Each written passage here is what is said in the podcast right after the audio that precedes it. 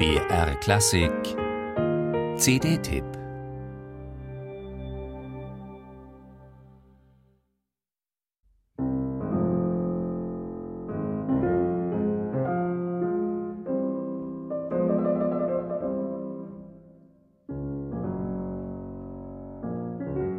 Beethovens Klaviersonate Nummer 23 in F-Moll, die Appassionata, ist ein romantisches, das klassische Maß sprengendes Werk.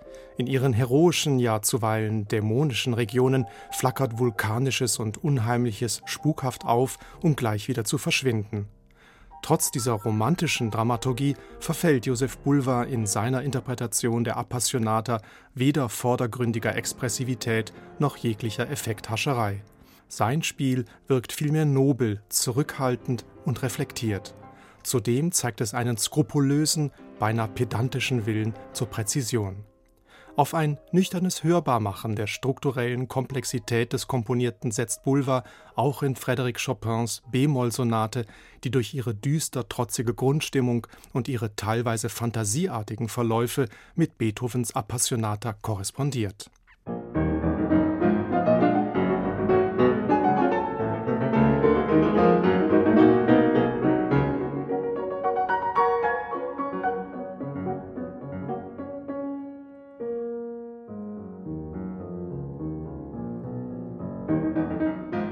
Auch wenn sein auf Präzision ausgerichteter Gestaltungsdrang durchgängig spürbar ist, haftet Bulvers feinem und leisem Klavierspiel zuweilen etwas irritierend Pastoses an.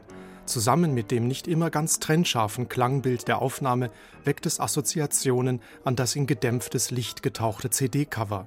Spätestens nach dem zweiten Hören faszinieren dann aber Bulvers überraschende Betonungen auch vermeintlich nebensächlicher Details. Diese so ungewöhnlichen wie subtilen Wirkungen erzielt er besonders durch den Einsatz des dritten Pedals, für das er ein ausgewiesener Spezialist ist. Alle drei Werke auf Bulvers neuer CD verbindet eine innere Verwandtschaft. So knüpfen die drei Masken Opus 34 von Karol Schimanowski an das pianistische Erbe Chopins an und sind zugleich von den Klangexperimenten Debussys und Scriabins inspiriert.